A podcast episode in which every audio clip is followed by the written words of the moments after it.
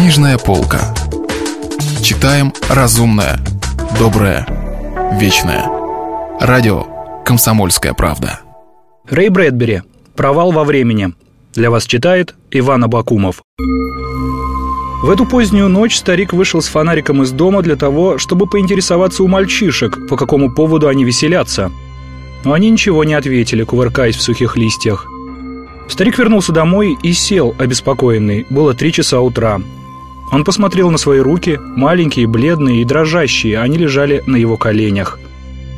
Он был угловатым, весь как будто состоял из одних суставов, а его лицо, отражавшееся в зеркале над камином, казалось лишь бледным облачком на стекле, запотевшим от дыхания. Дети тихо смеялись во дворе, в ворохах опавшей листвы.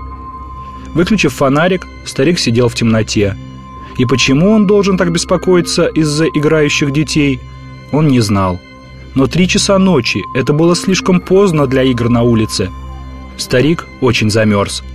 Послышалось, как ключ поворачивается в замке, и старик встал, чтобы посмотреть, кто бы это мог прийти к нему.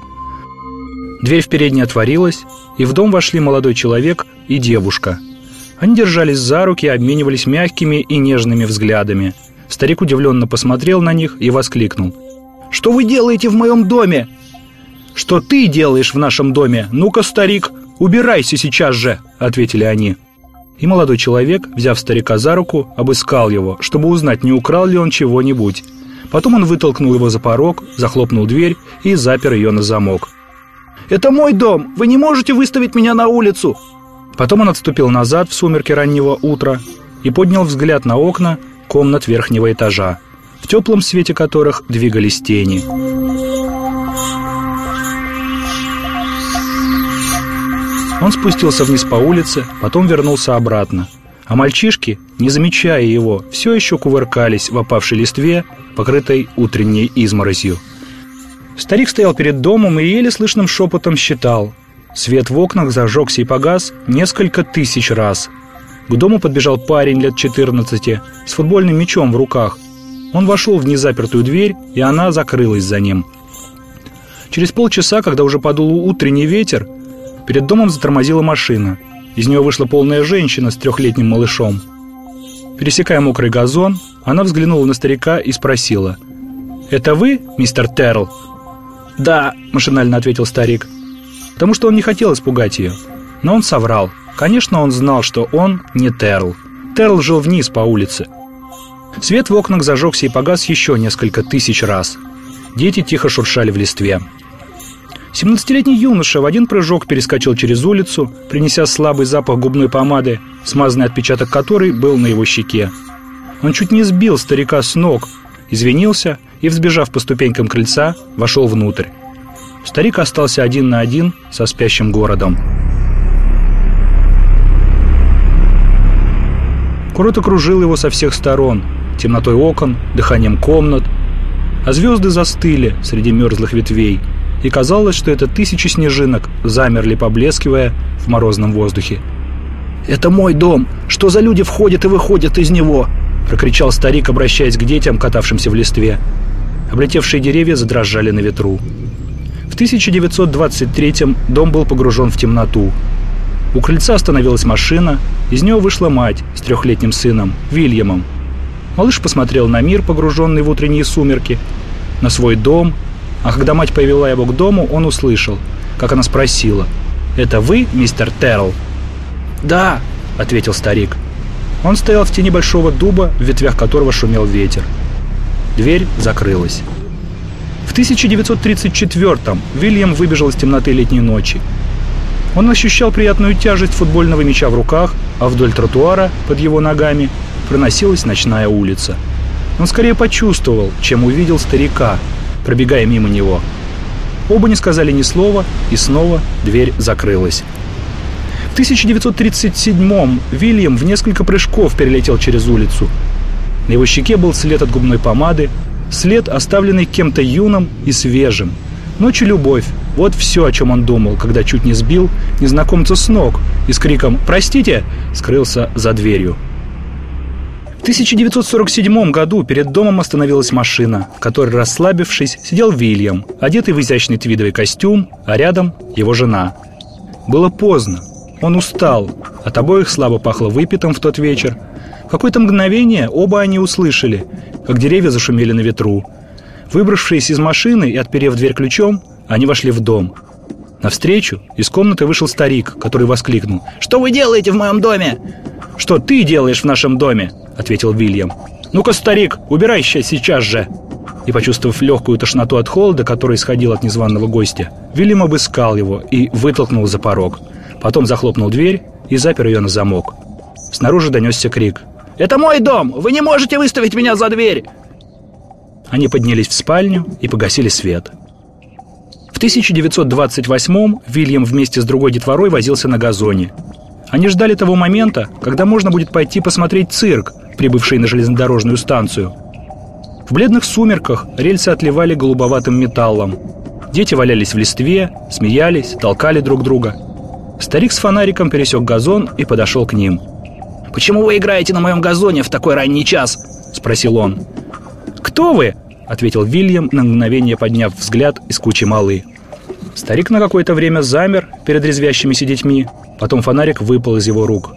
«О, мой мальчик! Да я понял теперь! Я понял!» Он протянул руку, чтобы дотронуться до Вильяма. «Я — это ты, а ты — это я!» «Я люблю тебя, мой милый мальчик! Я люблю тебя всем сердцем!» Хочешь, я расскажу тебе, каким ты будешь, когда пройдут годы? Если бы ты знал, меня, как и тебя, зовут Вильямом, и все эти люди, входящие в дом, тоже Вильямы, и все они — это ты. И все они — это я. Старик задрожал. О, сколько времени, сколько долгих лет прошло! «Уходите!» — сказал мальчик. «Вы сошли с ума!» «Но!» — произнес старик. «Вы чокнутый! Я сейчас позову папу!» Старик попятился и пошел прочь. Огни в окнах дома вспыхивали и гасли. Дети тихо и неприметно валялись в шуршащей листве. Старик стоял в тени на темном газоне. Наверху, в постели, в 1947 году не спал Вильям Латтинг. Он сел на постели, зажег сигарету и посмотрел в окно. «Что случилось?» – спросила, проснувшись, его жена. «Тот старик», – сказал Вильям Латтинг. «Думаю, он все еще здесь, стоит под дубом». «Да нет, вряд ли», — сказала она. Вильям молча затянулся сигаретой и кивнул. «Что это за дети?» «Какие дети?» «Там, на газоне. Чертовски поздно для того, чтобы безобразничать в сухих листьях. Может, это дети Морона?» «Черт, в такое время?» «Нет, нет». Он стоял перед окном с закрытыми глазами. «Ты слышишь?» «Что?» «Где-то плачет ребенок». «Ничего не слышу», — ответила она. Лежа она прислушалась. Им обоим показалось, что кто-то пробежал по улице, а потом послышалось, как повернулась ручка на двери в передней. Вильям вышел в коридор и посмотрел с лестницы вниз. Никого не было.